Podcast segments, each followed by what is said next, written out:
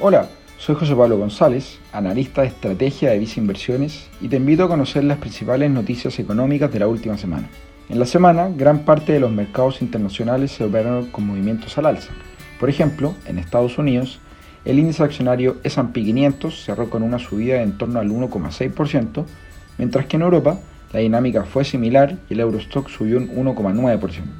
Esto en un contexto donde hubo una serie de noticias positivas principalmente en Estados Unidos que generaron un contexto más propicio para los activos de riesgo. Por el lado de los datos económicos, se publicó el índice de costo de empleo en Estados Unidos, el que dio nuevas señales de moderación en las presiones inflacionarias, lo que fue tomado de manera positiva por los mercados debido a que es uno de los indicadores que está monitoreando la Reserva Federal para hacerle seguimiento tanto a la inflación como al mercado laboral.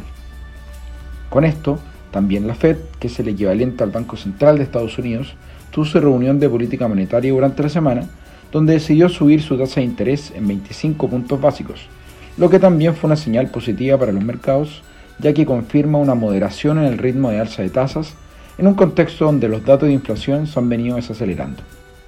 En esa misma línea, en Europa, el Banco Central Europeo también subió su tasa de interés durante la semana, en una magnitud de 50 puntos básicos y anticipó que su reunión de marzo volvería a subirla en la misma cuantía. El movimiento de la Fed generó una depreciación importante en la cotización del dólar tanto a nivel internacional como a nivel local, reaccionando a una postura más moderada del Banco Central estadounidense.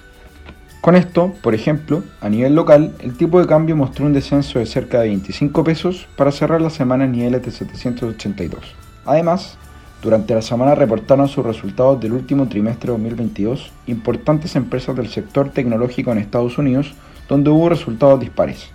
Por el lado positivo, Meta, que es el nuevo nombre de Facebook, el día del reporte cerró con un alza de un 23%, tras sorprender positivamente al mercado con sus resultados.